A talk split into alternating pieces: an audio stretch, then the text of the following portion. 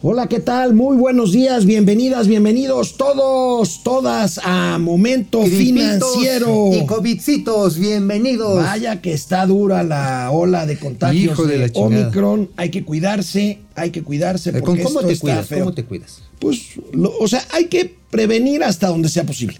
Ajá, sí, O porque sea, usar cubrebocas, lavarse las manos, este, no ir a lugares tan concurridos. a lugares concurridos, este, si no- vas a un restaurante, lugares abiertos. Este, ¿qué otra? Si tienes síntomas, no le hagas caso a Hugo López Gatel y si, hazte la prueba. Bueno, pues amigos y amigas de Momento Financiero, todavía no va ni una quincena de este año 2022 y ya surgió lo que para mí va a ser al final de la historia la noticia económico-financiera más importante del año. Ay, no te la jales. ¿Sí? Nah, nah, te, se te la vas a arrancar, hermano. no, no, no, no. No, no, bueno, bueno. City, ver, City Banamex, City, más bien Citigroup, el grupo norteamericano, anuncia la venta de Banamex. No, la división de banca de consumo. O sea, más o menos el 90%. Es más o menos, está- estás vendiendo Banamex. Oye, pero ¿cuánto Es- a que se va a quedar nada más como la noticia del primer trimestre?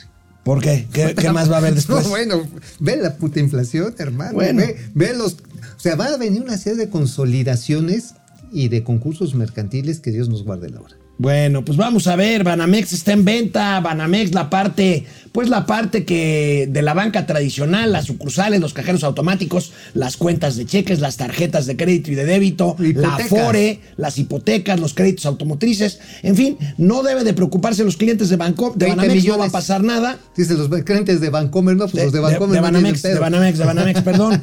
Oye, este, y pues bueno, habría que analizar, nos vamos a pelear Mauricio Flores y yo, porque, bueno, para mí, independientemente de que es una señal, ahorita, ahorita nos vamos a Una pelear. señal, una señal. Ahorita- ahorita vamos. este, este hombre está así como, oh, veo señales en el universo. Está, Sigue- está esperando la venida del Señor. Sigue la Ay, fuga ay. de capitales, sigue la fuga de capitales, la salida de inversiones de bonos eh, mexicanos Eso sí, eso gubernamentales sí es una señalota. y cambios en el gabinete. ¿eh? Los cambios del gabinete, vaya que fueron de manotazo y quién sabe cómo vayan a rodar, ¿eh?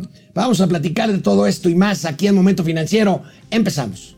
Esto es Momento Financiero. El espacio en el que todos podemos hablar. balanza comercial, Inflación, evaluación, tasas de interés, momento financiero, el análisis económico más claro, objetivo y divertido de Internet. sin tanto choro. Sí, Y como les gusta, peladito y a la boca. ¡Órale! ¡Vamos, réjete bien! Momento financiero. Al tema, antes de entrarle al tema de Banamex, debo de darles una noticia de última hora. Estados Unidos está anunciando la inflación en el país del norte, en Estados Unidos, 7.04%. Amigo, es la inflación en Estados Unidos más alta en los últimos 40 años. Pues eso que decían que iba a ser pasajera, pues sí, va a ser pasajera, pero de largo itinerario. Pasajera así de un vuelo este, de Virgin. No, de, de vuelta al planeta. Sí, O sea, sí, porque sí. la inflación en Estados Unidos les está dando durísimo. No es del mismo tipo de inflación que hay en México, ni siquiera parecida a la europea. No. La japonesa tampoco. Pero lo que sí está en que cuando le empieza a pegar a la inflación a los Estados Unidos, las tasas de interés seguramente van a subir más rápido de lo que anunció el señor Powell. Sí, seguramente. Y Seguramente eso va a influir en muchas cosas. Entre otras, va a presionar el tipo de cambio en México. En la fin, deuda mexicana. la deuda mexicana. En fin, ahí tenemos la inflación de Estados Unidos. Pero vamos al tema de Banamex. Vaya noticia la que dio ayer Citi. Citigroup, el grupo, uno de los más grandes financieros de Estados Unidos, se desprende materialmente de casi todo Banamex. Se queda solamente con sus clientes patrimoniales, sus clientes institucionales, los grandotes. Esto pues no es inmediato, faltan todavía muchos meses para que esto, vamos a ver quiénes están interesados. A ver, es que a ver, hay quienes hoy, muchos colegas, como si estuvieran vendiendo cacahuates, ¿no? Hacia la salida del metro, o chescos. No, estos, estos. A ver, es más, yo te voy a decir algo.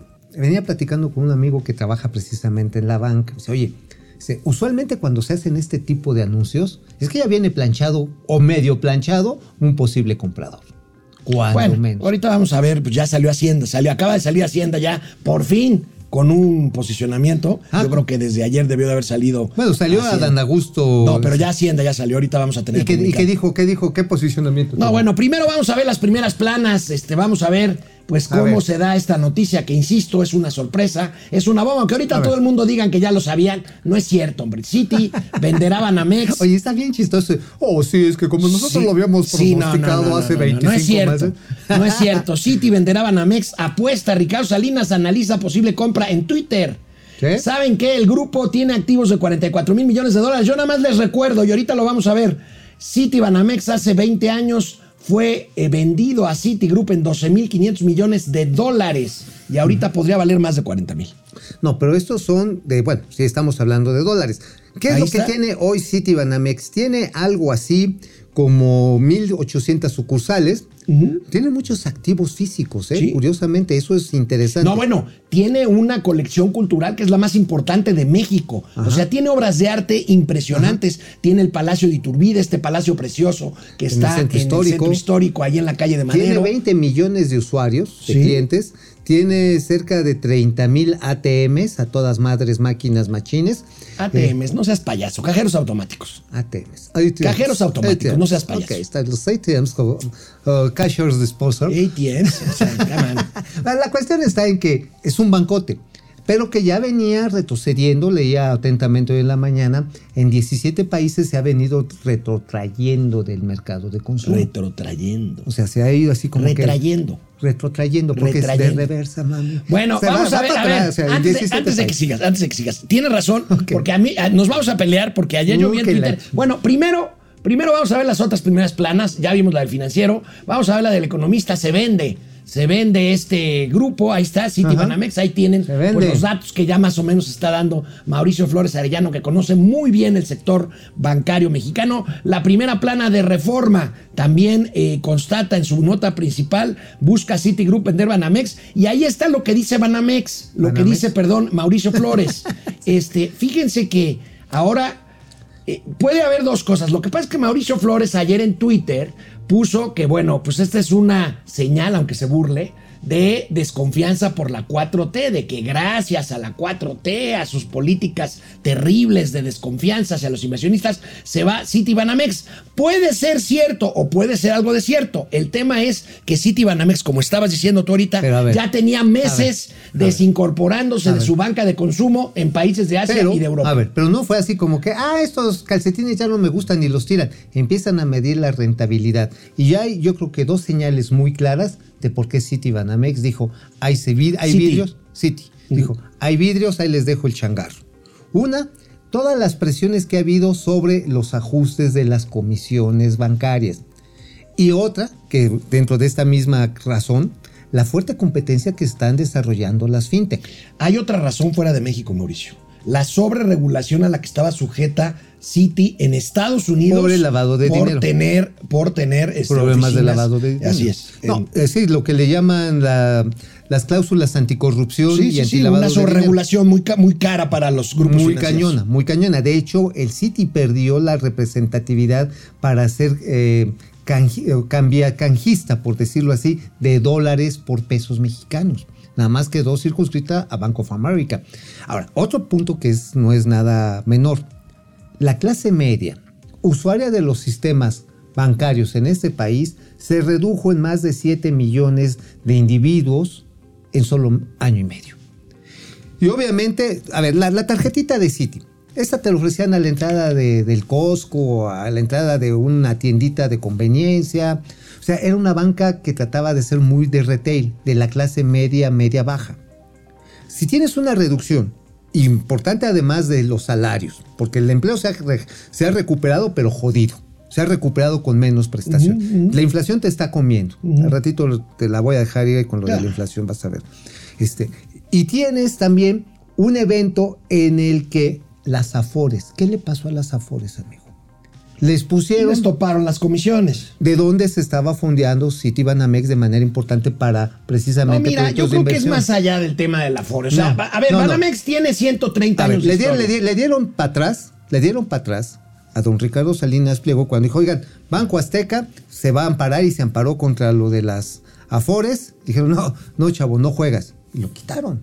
le quitaron, le, le cancelaron el recurso y por lo tanto se tiene que sujetar a los máximos. Ya son negocios de un margencito tan pequeño que seguramente en la ecuación de ahí de los señores en este está en Nueva York, ¿el City o en dónde está? City en Nueva York.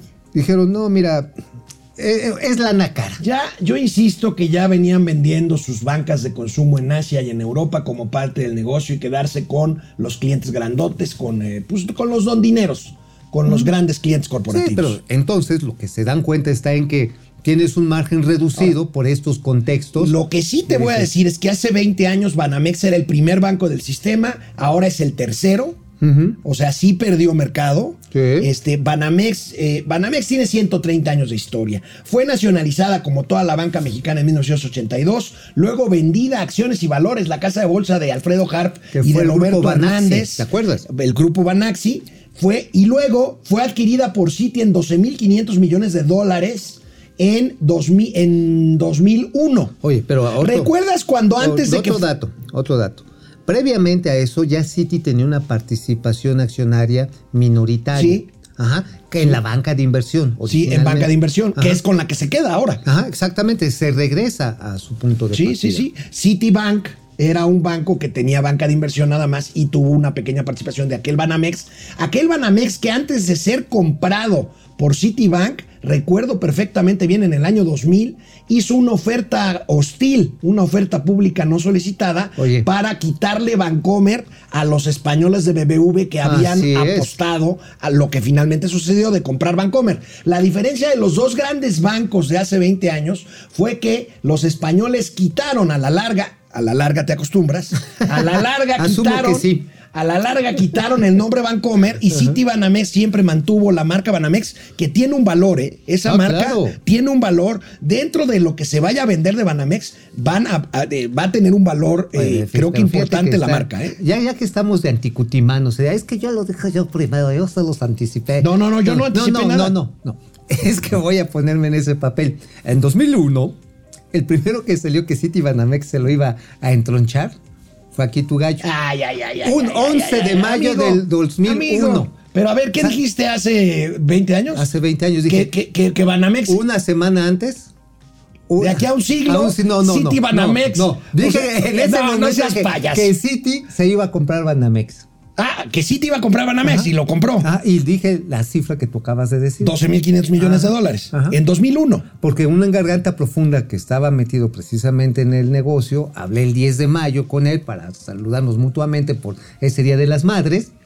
Y entonces, ¿cómo ves? Es que los anticutimanos son ridículos. Entonces, ¿me que- pongo yo en ese mismo plan? Sí, güey. Bueno, era el año vamos a- 2000 cuando su servidor trabajaba muy cerca de personas vinculadas con Bancomer antes de que fuera el takeover con... No es cierto, hombre. Digo, sí es cierto, pero no voy a decir nada más. Pero no es ridículo. Sí, es ridículo. Por es eso, ridículo, por es eso, es ridículo. Bueno, este, ahí está, ahí está Banamex, amigo. Lo que sí es que, ¿qué tanto influye la situación actual de México para que Citi venda Banamex? Yo creo que lo vamos a saber en los próximos meses. En cómo están los precios. En cómo están los precios, en, y sobre todo. El- los grupos postores por Banamex, los que quieran Van a comprar Banamex, tandas. van a necesitar el palomazo de Palacio Nacional. Van a hacer tandas. Ahora, vamos a ver, hace unos tandas, ¿cómo tandas? Sí, o sea, van a tener que hacer roncha y ahora sí de tanda de irle metiendo lana, porque nadie va a sacar así de madrazo 50 mil o 40 mil millones de dólares. No, nadie los A tiene. lo mejor Santander se podría animar, pero no creo que No los van a dejar los de No competencia. los van a. Santander es el segundo. Ese es, de- ese es el otro punto. Ese es otro punto. Y además es un proceso que se tiene que hacer con cuidado porque tiene que ver con la estabilidad del sistema de pagos mexicanos, mexicano, amigo. Ahora, y con la recaudación fiscal que seguramente van Bueno, a sacar una lana. Van a sacar una lana. Recuerden que una de las cosas que más eh, criticó el presidente, el hoy presidente López Obrador, de la venta de Banamex fue que se hizo a través de bolsa y que no hubo, por lo tanto, en ese de momento, en ese momento no se cobraba impuestos, pero sí fue una mar- marranada. Sí, sí, bueno, Pues, no se, no, se, no se cobraba impuestos. Ahora- que, que ahora el gobierno mexicano seguramente recibirá una buena lana por la operación de venta Sí, no, de, de hecho Banamex. ya desde el gobierno de Enrique Peña Bebé en diciembre de 2015 se estableció el cobro, el pago de un impuesto por transacciones en bolsa. Bueno, esta- oye, oye, otro, otro- otro dato, otro A dato. ver. Este es importante. Los grupos postores van a tener que, y no es, no es, no es, char- no es charada, ¿eh? Tienen que ver cómo va el gobierno mexicano a comportarse con el Banco del Bienestar. No es, no es, Oye, no es ver, mamada. No es, me es estás neta, diciendo que el nuevo banco, el nuevo No. tercer banco del sistema va a ser City Bienestar. Suena, pero no. Te voy a decir qué es lo que están haciendo. Y esa exclusión interplatanaria intergaláctica. Van a empezar a hacer transferencias de dólares sin comisión. Pero no, lo van, no los van a dejar las autoridades financieras No norteamericanas. importa, llegan aquí en la lana del cartel de Sinaloa, de los que quieras, de los paisanos. Oye, ¿Y que sabes ahora- qué van a hacer con eso, amigo? O sea, la manera en la que van a jalar y a fondear muchos de los recursos públicos a través de ese banco, cualquiera que quiera comprar la, la banca al menudeo tiene con- que considerar si eventualmente esta apuesta del gobierno federal con el Banco del Bienestar puede resultar. Bueno, vamos a ver. Es por un lo riesgo pronto, que tienen que considerar. Hace unos minutos la Secretaría de Hacienda salió ya a fijar, ¿eh? City Bienestar. City la Bienestar. Te la jalaste No, otra pero no, vez. eso, esa debo de darse, de- debo de darle el crédito a mi amigo Amado Ventaña. Ah, ah, en bueno. Twitter. En Twitter ayer Ah, me contestó. oh, bueno, City Amado. Bienestar y bueno, fue un tuit muy, muy, este, Muy movido. Pues muy celebrado, ¿no? Ah, no, no, la verdad es que no acostumbro a hacer caravana con sombrero ajeno como tú comprenderás. Ay, pero, ay, pero, ay, pero bueno, sí. la Secretaría de Hacienda hace unos momentos fijó la primera posición del gobierno federal sobre la operación. Por supuesto, habla de que no tiene que ver con la confianza, con la pérdida de confianza en México. Eso era fácil decirlo, Mm. Pues sí. lo tenían que haber dicho, creo yo, desde ayer. Pero habla sobre todo, amigo, que te acuerdas que la presidenta de City, Jan Fraser, vino aquí por ahí de octubre del año pasado, agosto. Ajá, exacto. ¿sí? Ahora resulta que en ese viaje la señora Fraser le comunicó al presidente López Obrador desde entonces la intención de Citi de deshacerse de Banamex. No lo dudo, pero bueno, lo vienen diciendo ahora que, que se da la noticia. Sí, sí, definitivamente es muy relevante ver cómo está sucediendo este tipo de movimientos. Ahora, Citibanamex, ojo, también se presentó con BlackRock, según para financiar o... BlackRock, este fondo grandotote de inversiones de Estados Unidos. No descartes la posibilidad de que BlackRock en un momento... Que además Larry Finn, eh, no, Larry Finn era el, El de- el de Penthouse, no, el de Hostler. El de Hostler, Hostler, Este, wow. no, no, no, este, Larry Fink. Larry Fink. el presidente de Es miembro del board de y es muy cercano al presidente. Bueno, por lo menos se han visto muy cerca. No, con y también es integrante del, con, del board de los consejeros de Citi. bueno. Entonces, no descartes que BlackRock pudiera ser roncha también por ahí y también le entre.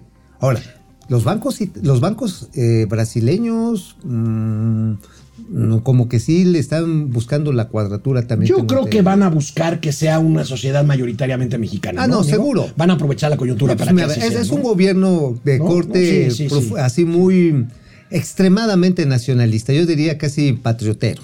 Sí. Ajá. Entonces van a buscar que sean 100% mexicanos, nada más que pues de dónde va a estar el varo, ¿no? Pues sí, eso yo creo que tiene que venir de fondos de inversión. Gran parte Ah, claro, del dinero. claro, claro. O sea, nadie va a soltar 40, 50 mil millones de dólares así en efectivo. Y bueno, uno de ¿Pero los pagan los contextos. activos o pagan sobre flujo?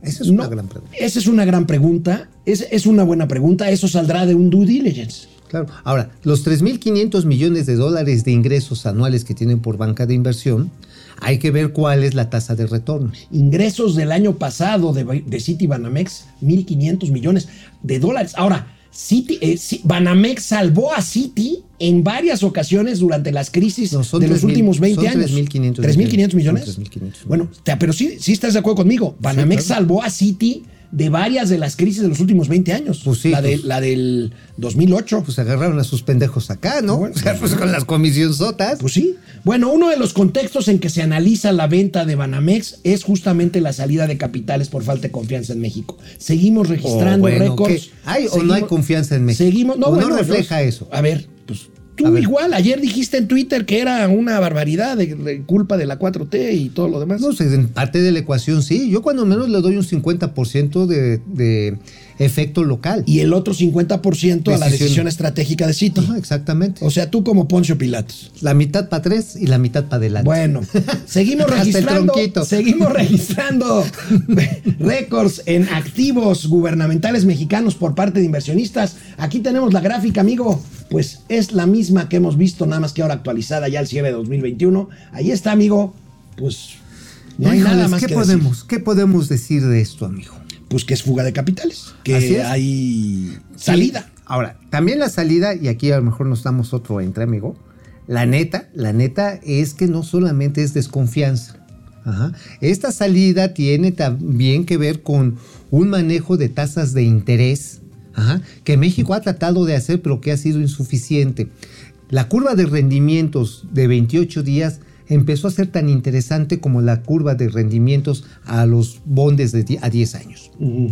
¿Esto qué quiere decir? Pues que un inversionista extranjero dice, a ver, estos señores traen broncas, como dijeron las FIFI calificadoras, porque están metiendo dinero a Pemex, le están metiendo dinero a energía, traen su desmadre de la reforma eléctrica. ¿Sabes qué? Vamos a ponerles la calificación abajo. Entonces, ¿qué hace un tenedor de estas deudas? Dice, a ver, hay estos riesgos y el beneficio de quedarme a 10 años es incluso menor en algunos puntos que entrar a 28 días. Me voy a 28 días.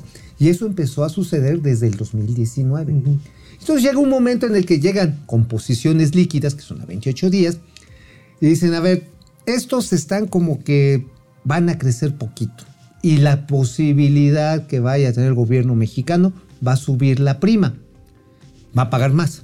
Sí, claro. Va, va- a echarte a la prima encima. bien, Ah, bien. ok, la prima para arriba. sí. Bueno, entonces, ¿qué hago? Saco la lana y cuando vengan por lana, pues se las cobro más cara. Eso, ¿eh? Está bien, está bien. Bueno, pues ahí está, ahí tenemos la primera parte de nuestro programa de hoy. Vamos a hacer una pausa para leer los comentarios de ustedes que están conectados, conectadas en nuestras plataformas digitales. Perdón. Vamos. Este, pues a ver, vamos a leer los comentarios. Sus comentarios le valen básicamente madres a Mauricio Flores Arellano, así que ya no lo sigan. Básicamente lo que digan o dejen de Ay. decir les vale madres. Ahí está. Ya, ¿qué? ¿Por qué? A ver, ¿por qué? Ahí está. A Pues ver, es que estamos con- preparando a don Austericidio con el, capi- con el vestido de Capital América. ¿Ya viste que le dio por mandar a su embajador, a un embajador a Nicaragua? Sí, sí, y sí, que la CELAC y que somos los David, salvadores. David McNaught, solo los corruptos se contagian. Huevos. Pierre del Rosario, Uy. saludos desde Tampa al dúo inteligente de las finanzas. Tampa, Gracias. ¿serán campeones Tampa. otra vez del Super Bowl? A ver allá abajo que saben de A ver, sí, sí, sí. Bueno, Brady pues está tremendo, ¿eh? No, bueno, oye, la verdad está en que creo que va a venir, va a venir un Super Bowl de peluches, va a estar buenísimo. Bueno, vamos a ver. Diana Lom, saludos desde Coajimalpa. Feliz tenerlos de regreso. Gracias, Diana. Igualmente. Gracias, gracias. Coajimalpa va a hacer un frío allá, Diana, en Coajimalpa. Si aquí nos estamos congelando, José, aquí en Tlalpan. José Almazán Mendiola, buen miércoles. Alemush, hace mucho no te leíamos. Precios más caros de origen para importarlos aún más caros. Pili Sáenz, buenos días, mis estimados comentaristas. Ya los extrañaba, aunque los pude ver el día lunes. No me tocó la suerte de que me leyeran. Aquí- un fuerte perdón, perdón, abrazo. perdón. Feliz año nuevo. Igualmente, Pili, los que en sus casas comenzaron positivos mucho. este año, les mandamos un abrazote. Gracias, saludos a Depre, Le- Lenin Tenoch, un apretadote saludo para los Chafi Kelly de las finanzas. Muchas gracias por ser tan neoliberales. Bueno, pues está bien. Sí, pues nos Este, esforzamos. Con permiso. Texcoco 275, de aquí al peso a 25 en un valor de resistencia. ¿Dónde ves el tipo de cambio, amigo? Híjoles, mira, ¿sabes qué? Ahora sí lo veo que puede votarse hacia mediados de año por la recaudación. A 25, como dice Texcoco 275. No, pues sí lo veo, pero sí lo veo en 23. Sí Mario Bros, todo bien mientras el Banco de Bienestar no compra Banamex. City Bienestar es muy buena. Bienestar, no manches. Este, Qué bueno está ese. Rico González. te rayaste, cabrón. Rico González ahora será Bananamex. Banana Javier- Jaime Loera García y Mao pronosticó también los ataques a las Torres Gemelas. Ya a te huevo, están aquí a huevo, troleando. A huevo, a huevo. Ya a ver, te están yo les dije, hay un señor barbado que se llama Saddam Hussein y, y- sí, no, ¿Eh? es el Giovanito de las Híjole. No, ¿cómo se llama el Walter, no? El que era así así bien acá. Walter Mercado, pues sí, te iba Sí. para allá vas, ¿eh? Ándale, ándale. Aleluya, Lecky, casi 50 mil millones de dólares, o sea, casi la mitad de la deuda de Pemex. Es un buen dato, ¿eh? Oye, por cierto, hablando de la deuda de Pemex, Ahora es ¿viste un lo que- Alelu. ¿Viste cuánto le dieron a, a petróleos mexicanos? 3.500. Ayer lo, A ver, esa- ayer lo reportamos. Esa antier. cifra, ¿a qué te, a qué te parece sem- semejante? ¿A qué me parece semejante a la consulta? No, espérate, no. A la revocación de mandato. No, ¿te parece semejante a los dineros que había en los fideicomisos y que nunca supimos a dónde ¿A fueron. dónde se fueron? Para mí, que se fueron para allá. Dije, no van a ser para comprar vacunas, no va a ser para, cuando haya para desastre. Ah, mira, es buen dato. Mau a mí Ríos. se me hace que fue para eso. Mau Ríos, tu tocayo, ya le aprendió a mi tocayo sus modales. Ivonne Alcázar, no puede ser City Bienestar, debería ser Citystar o Bienebanamex. No, Bienemex. Viene Mex. Bienemex. Gracias, Ivonne, ingeniero. Gracias. Jorge Augusto González Acevedo. City debe pensar que es mejor sacar su dinero antes de verse en un caso como Venezuela, como pasó con BBVA, cuando Chávez los amenazó con absorberlos. Bueno, Pues- pues, lo dirás de broma, pero. Pero pues tiene patas. ¿Cómo ¿eh? se llamaba la subsidiaria en Venezuela de BBV? Creo que Banco Ganadero, una cosa, sí, la memoria no me No me acuerdo Puede ser en Perú, no me acuerdo. Aleluya, Lequi. Entonces, la orden de deshacer City Banamex viene de USA para limitar el lavado de dinero a nivel mundial. Bueno, esa es una conclusión al comentario de Mauricio Flores. Pero ya es que Mauricio suele confundirlo, este, los análisis. Yo les recomiendo que después de oír A huevo, Mauricio mira. Flores, Mira, no lean a, este, David a Alicia. Salgado y a David. Yo también lo recomiendo. Después de mí, debe ser una Bueno, vamos, vamos, a- vamos con lo que sigue, los cambios en el gabinete. Oye, vamos. sí quedó chido aquí. Bueno, antes de pasar al tema de los cambios en el gabinete, quiero decirles que tenemos una entrevista. Tengo el honor de saludar a José Ambe. Es CEO, o sea, director general de LDM, consultora mexicana en logística y cadenas de suministros. Eh, José, eh, ¿cómo estás? Muy buenas, muy buenos días, feliz año. Igualmente, querido Alex, Mauricio, feliz José. año, qué gusto saludarlos, ¿cómo están? Igualmente. Oye, José, aquí. pues este es un tema muy interesante. Yo sé que ustedes se han desarrollado una expertise en el tema de joyería, pero antes de entrar específicamente, ¿cómo está, cómo está el tema de, las, de la logística, de la cadena de suministro mundial? Es un problema verdaderamente, pues precisamente global. Eh, ¿Cuál es la primera visión, comentario que nos puedes dar de lo que estamos viviendo después del primer pico de la pandemia? Ya vamos como en el tercero cuarto, pero ¿cuál es el, cuál es la situación de la cadena de suministro y logística mundial?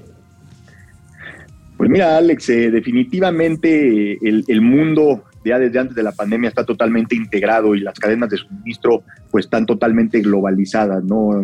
El, simple iPhone tiene componentes de, de, más de 40 países, entonces ya no podemos entender el mundo sin esta integración logística global. Lo que sucedió en la pandemia es que existió un atorón muy fuerte de contenedores y la capacidad de los puertos se vio muy mermada, tanto por los casos de COVID como por la falta de personal en los puertos y posteriormente la tardanza en que la gente regresara a trabajar a los puertos, situación que seguimos viviendo hasta el día de hoy.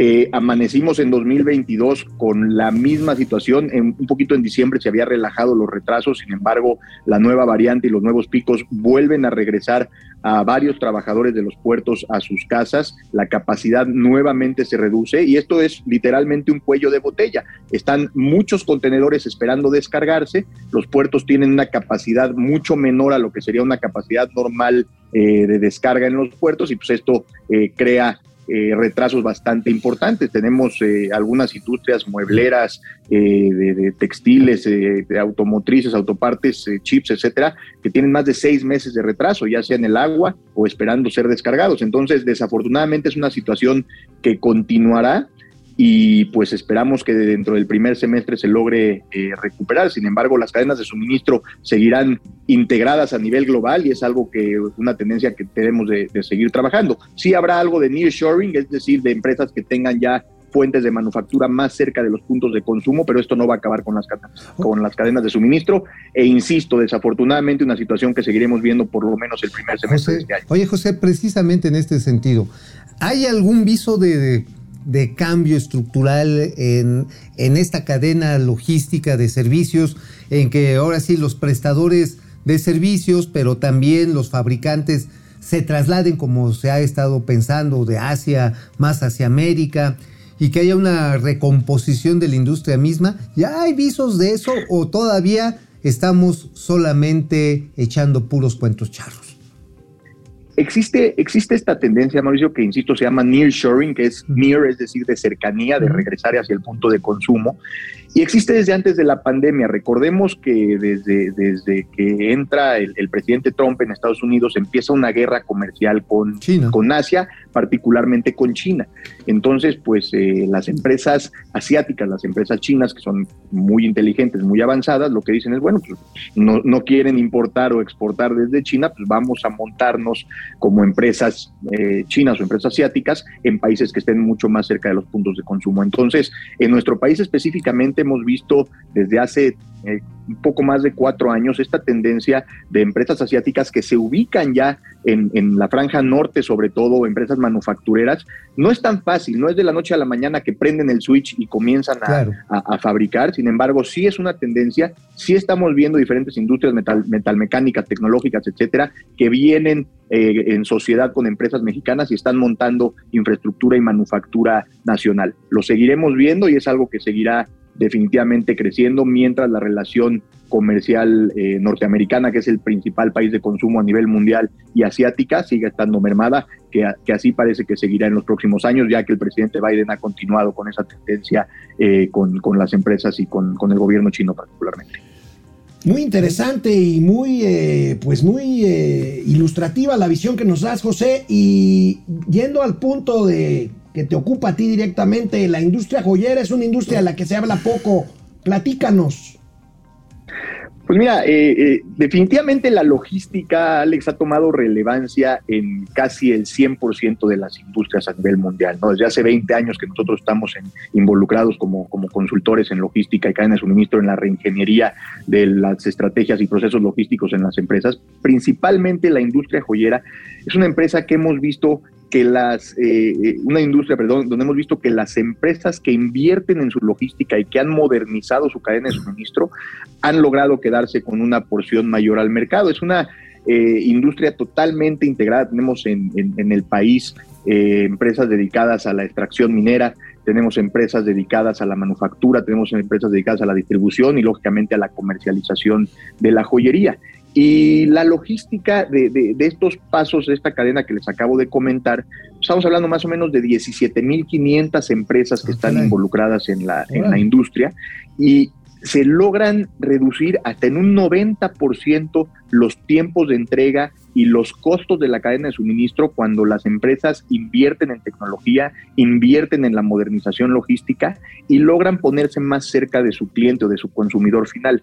Eh, vemos en la, en la joyería una logística multidireccional. ¿A qué me refiero? No es una logística que va de punto A a punto B y se acaba el problema, sino que hay mucha personalización, hay devolución de productos, hay tallas de, de- de anillos, hay personalización de, de- de cadenas, etcétera. Entonces es un vaivén y cada vez que el producto o la joyería se mueve del punto A al punto B o del punto B al punto A de regreso, pues hay que meterle tiempo y hay que meterle costo Claro. y esto implica también un tema de servicio al cliente.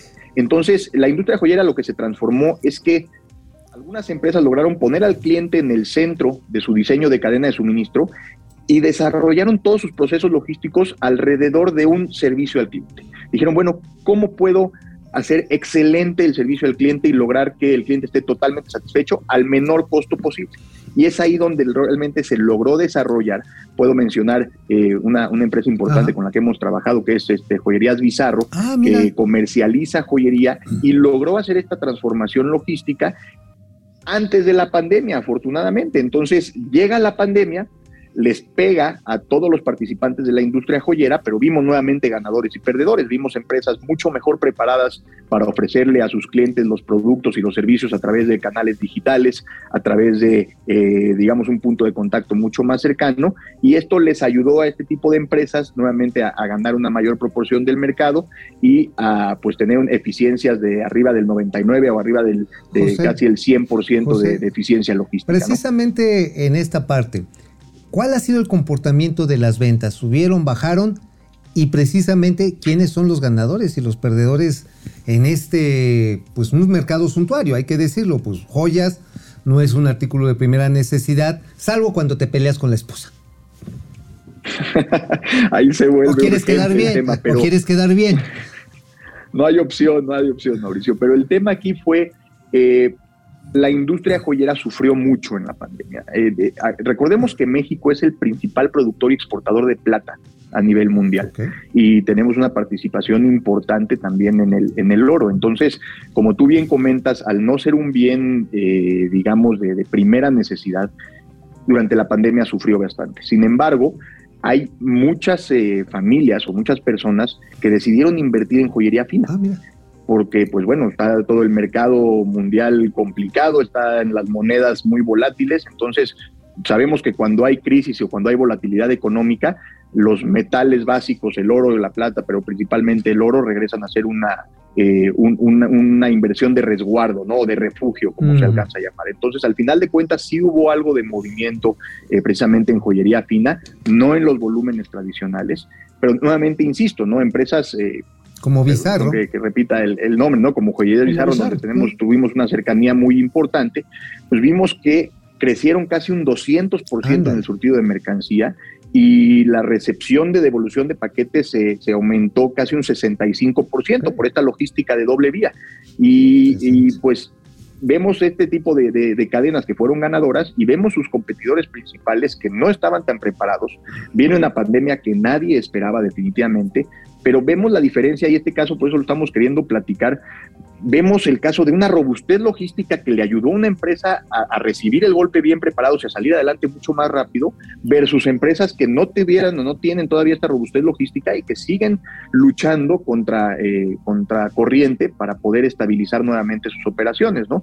Eh, es, más o menos algo que les podría comentar al respecto y es siempre adaptar la logística a las nuevas necesidades del cliente. Insisto mucho en que una logística moderna y competitiva es aquella que está cerca del cliente y le ayuda a cumplir mejor sus necesidades. Nosotros como clientes, como consumidores, ya no somos eh, leales a una marca. Antes, en, los- Claro, en el sí. siglo pasado, había mucha lealtad a marca. Hoy en día somos leal- leales a quien nos da el mejor servicio.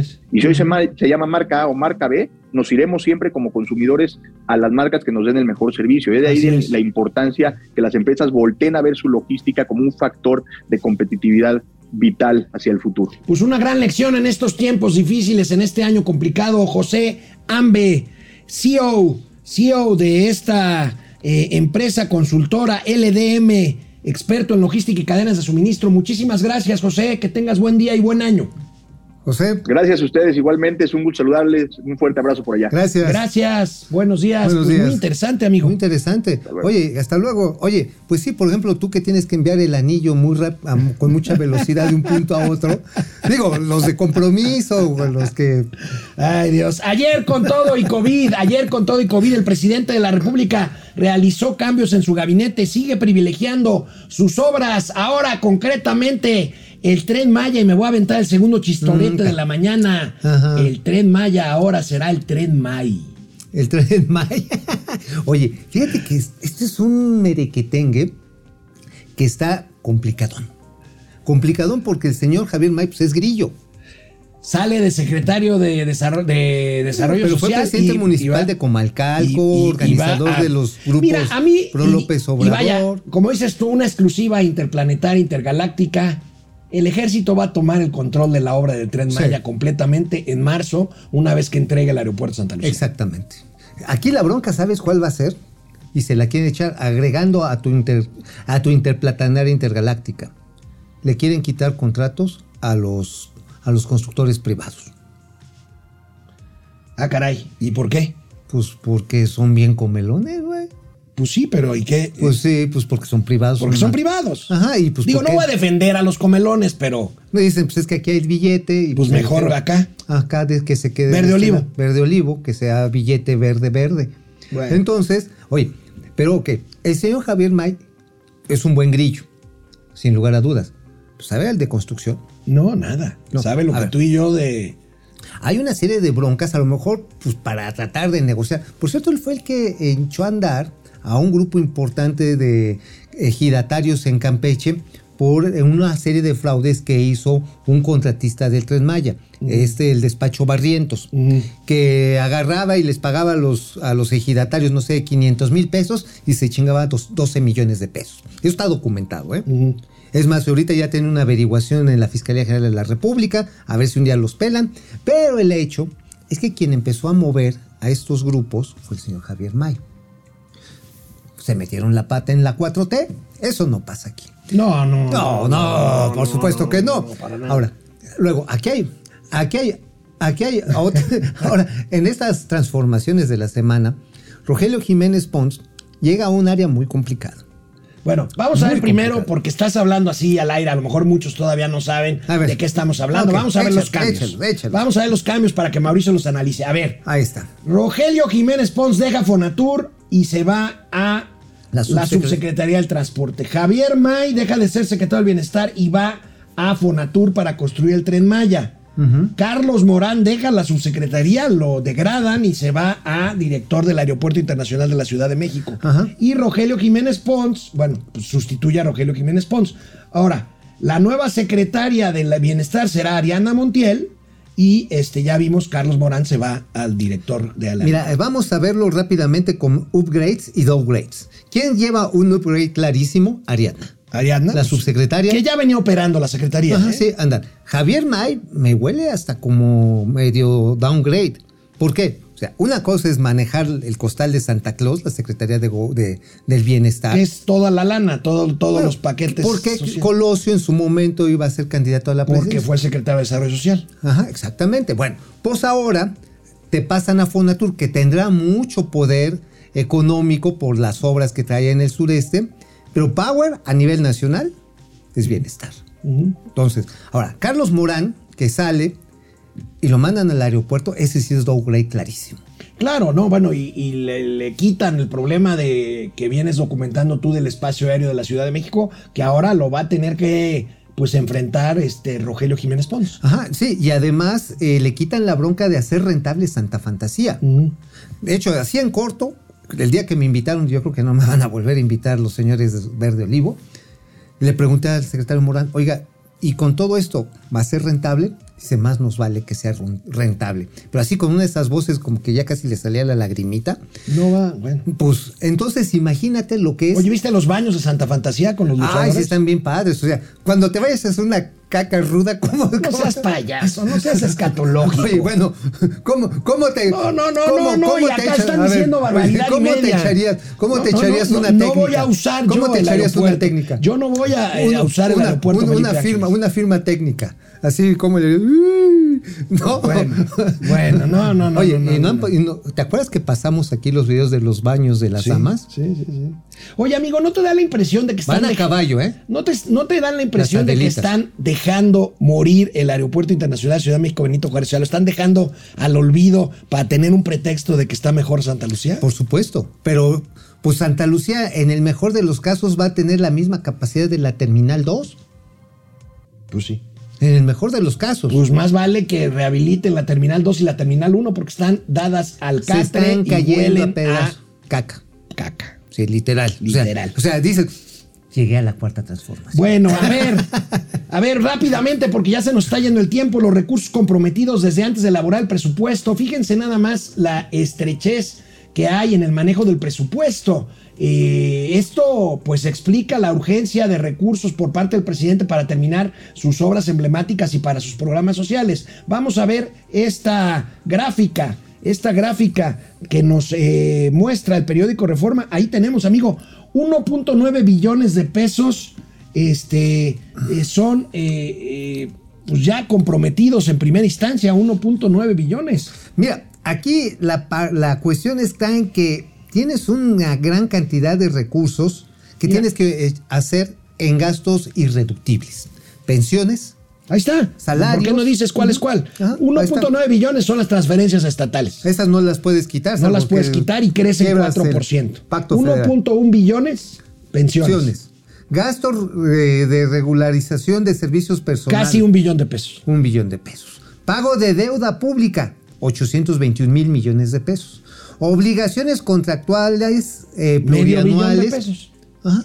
Entonces, Ya con ¿cuánto eso te acabaste el presupuesto. O sea, tienes dos, tres, sí, ya. ¿Qué, ¿Cuál es tu margen presupuestal? 500 mil millones de pesos. Medio billón de pesos. Y para la de contar. Por eso al presidente le urge. Pues ya pasa. empezó a presionar al Banco de México, ojo, con los remanentes. No, espérate, deja el Banco de México. El SAT ya empezó a Bueno, el presionar, SAT ya a, todos- empezó a presionar. a todos los contribuyentes Bueno, de pues callitos, está, callitos. está. Y hablando de presiones presupuestarias, el INE hizo un ejercicio, el Instituto Nacional Electoral, ¿Y de con cuánto recorte quedó? y ya presentó que puede hacer la revocación con 2 mil millones de pesos menos, pero le siguen faltando 1.738 millones de pesos que ya solicitó a la Secretaría ¿Y tú de qué Hacienda. crees? ¿Que la Secretaría de Hacienda se los va a despachar? Depende que le ordene si sí o si no. No, yo creo que es una decisión que va a tomar Rogelio Ramírez de Lao solito, ¿no? Sí, no ¿tú creo que el presidente le diga si sí o si no. No, no, ¿cómo crees? No, No, ¿verdad? no, no. El, secretario, con base en el flujo No, y con base no. en el presupuesto Eh, y no. con base en sus hojas de cálculo de presupuestario, Sí, no. va a decirle se va a meter el al INE. El presidente. no, No, se va a meter, se va a ¿verdad? meter. No, bueno, ¿cómo está. crees?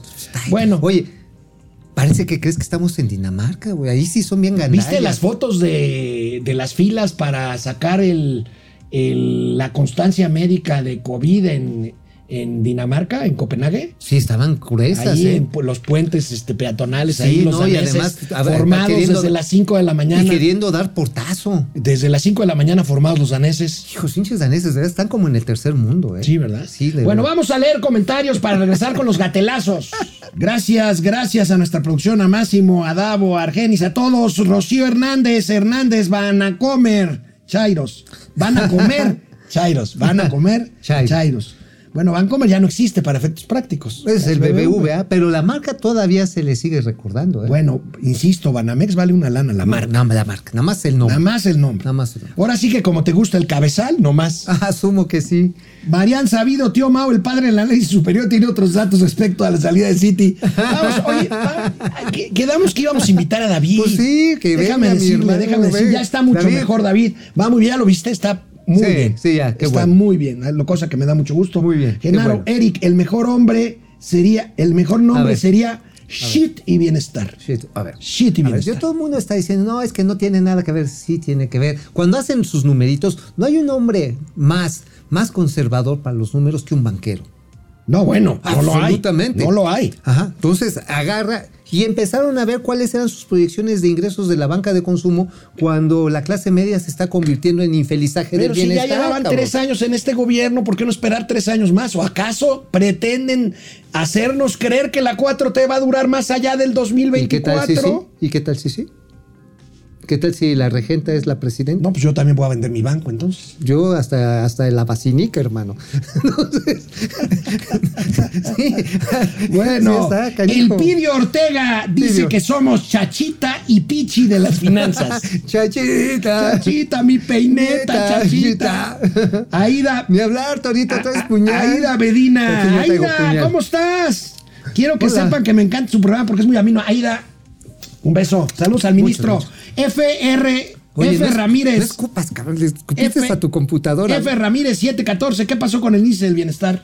Ya nos habían preguntado. Pues sí, pero ¿tú crees que lo vaya a hacer Graciela Márquez? Nah, ¿No que vayan a hacer? nah. No se van a no meter. tiene sentido. O sea, Eh, Sí, INEGI hizo una encuesta bien interesante sobre eh, la calificación Mira, a ver. ¿quieres medir el índice de felicidad de los mexicanos? Pon módulos de línea o del INEGI o donde quieras afuera de los hoteles de paso y vas a salir con 95% de felicidad. Salvo que te caiga la justicia. ¿Por qué? ¿Cómo te va a caer la justicia? No, pues la justicia marital y te estén esperando a la salida. Así no, se acabó la alegría, Francisco señores. Valeriano, acuérdense que López se cambiaría de nombre si no cumplía con el abasto de medicamentos. Ni lo va a cumplir. Hoy Pati Armendaris reconoció, reconoció miserablemente al aire con Ciro Gómez Leiva Erre. que no tiene ni la más peregrina idea de cómo resolver el problema del abasto de medicamentos que la misma 4T creó. Punto. Así de simple. Así de simple. No pueden. No tiene la menor Es idea. más, ¿quieres que le suelte otra interplatanaria intergaláctica? A ver.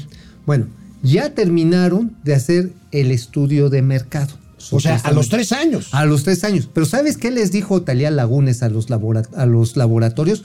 Oigan, pero es que me están vendiendo hasta 80% más caro que en la consolidada. No se vale.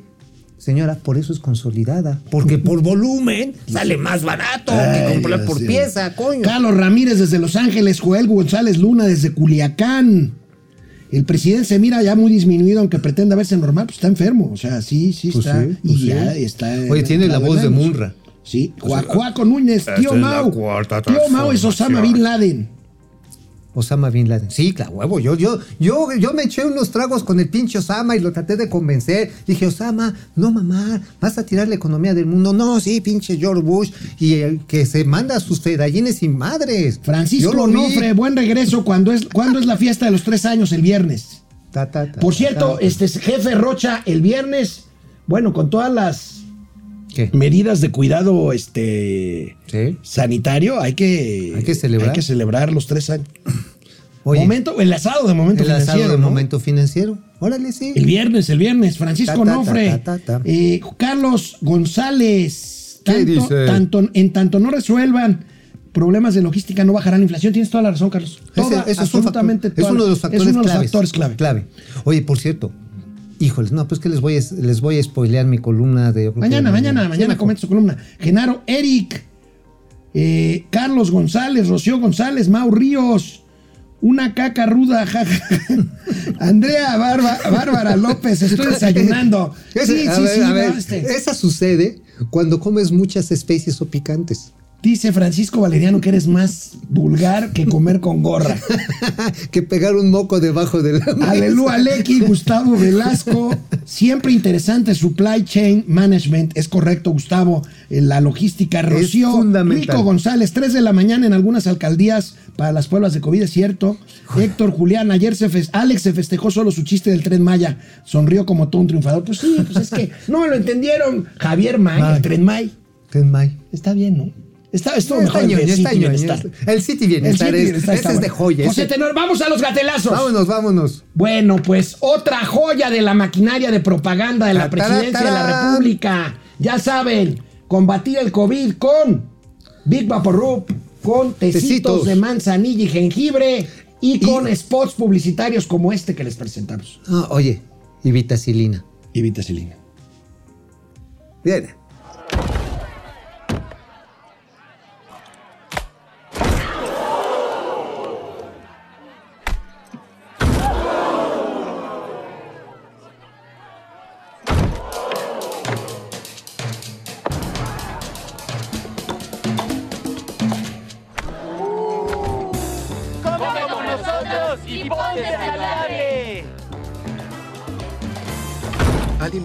Alimentarte bien es la mejor idea para ser más fuerte. Recuerda revisar el etiquetado y evitar los excesos. Come balanceado y toma agua con fruta natural. Haz ejercicio todos los días y disfruta de gran salud.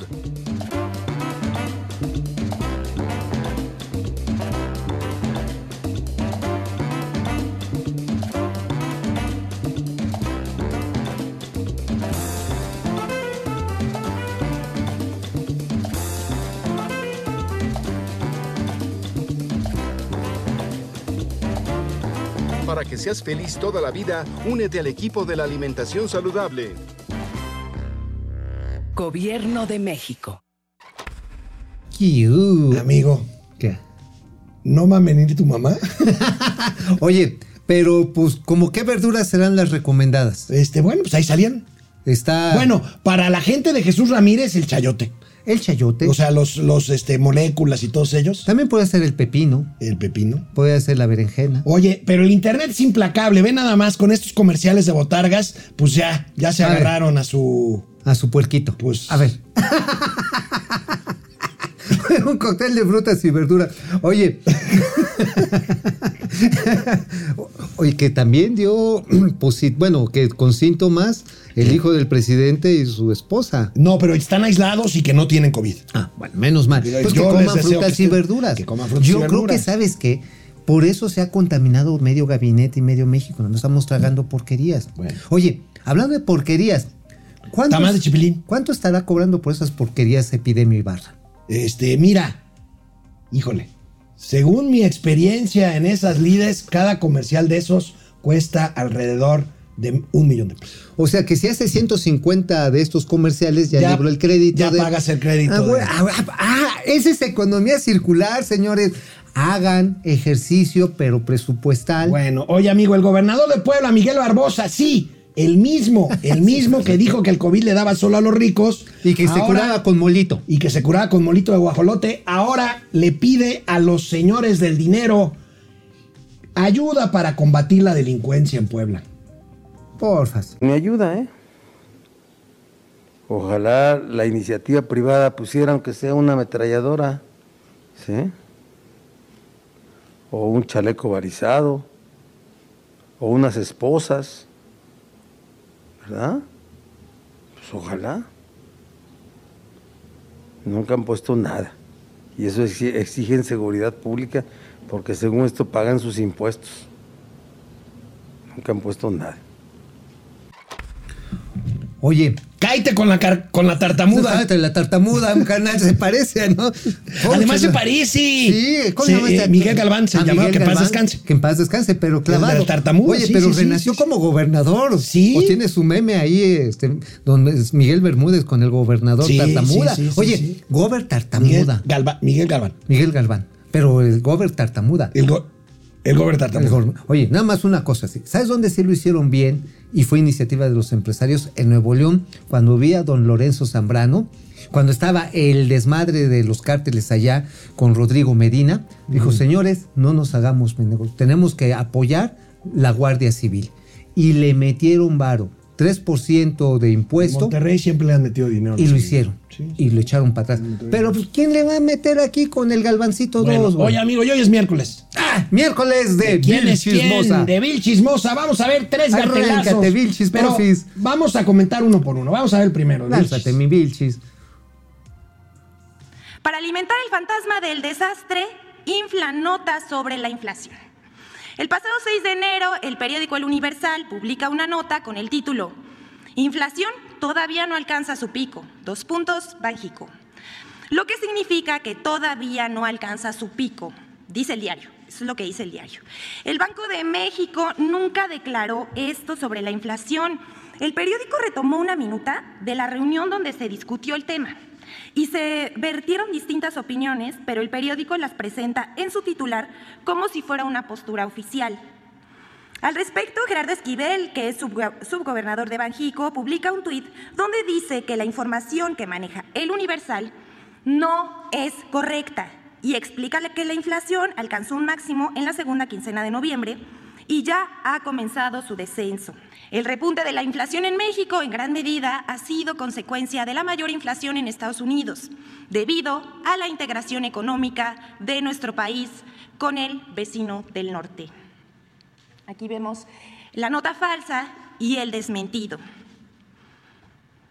Y la tercera. Oye, ahora la Vilchis quiere desmentir al Banco Central a los Oye, sub- subgobernadores. oye, amigo, ahora, lo que, lo que no dice es que si Gerardo Esquivel dijo eso, Jonathan Hill puso en otro tuit exactamente lo contrario. Exactamente, pues sí, digo, Gerardo Esquivel, mis respetos para Gerardo Esquivel, pero su punto de vista es diferente al de otro experto que es Jonathan Heath. Y qué bueno que haya discrepancia en la Junta de Gobierno. ¿no? Claro, Pero entonces- este es un ejercicio tramposo, este, y No, además. no. Intervencionista. tartamudo, hablando de tartamuda. La tartamuda. La ta- ahí está la tartamuda. Ahí está la Hay que tartamuda. mandársela. Bueno, ella viene de Puebla. Hay Pues, que de mandársela. una vez de regreso. Oye, bueno, aquí ya te trajimos una tartamuda. otro gatelazo de la tartamuda. Viene.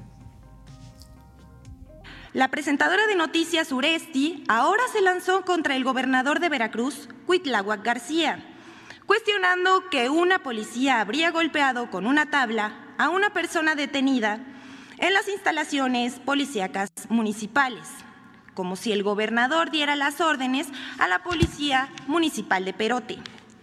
Además, el 3 de enero se difundió que una policía municipal de Perote, Veracruz, golpeó con una tabla de madera en la parte trasera a un supuesto detenido. No, López Obrador y sus secuaces culparon al mismísimo Peña Nieto del crimen de los 43 de Ayotzinapa. Y aquí dicen que el gobernador no le da órdenes a la policía de Perote. No, ¿cómo? No, no, no. A ver, a ver. Allá eran muertos neoliberales, estos son muertos del bienestar.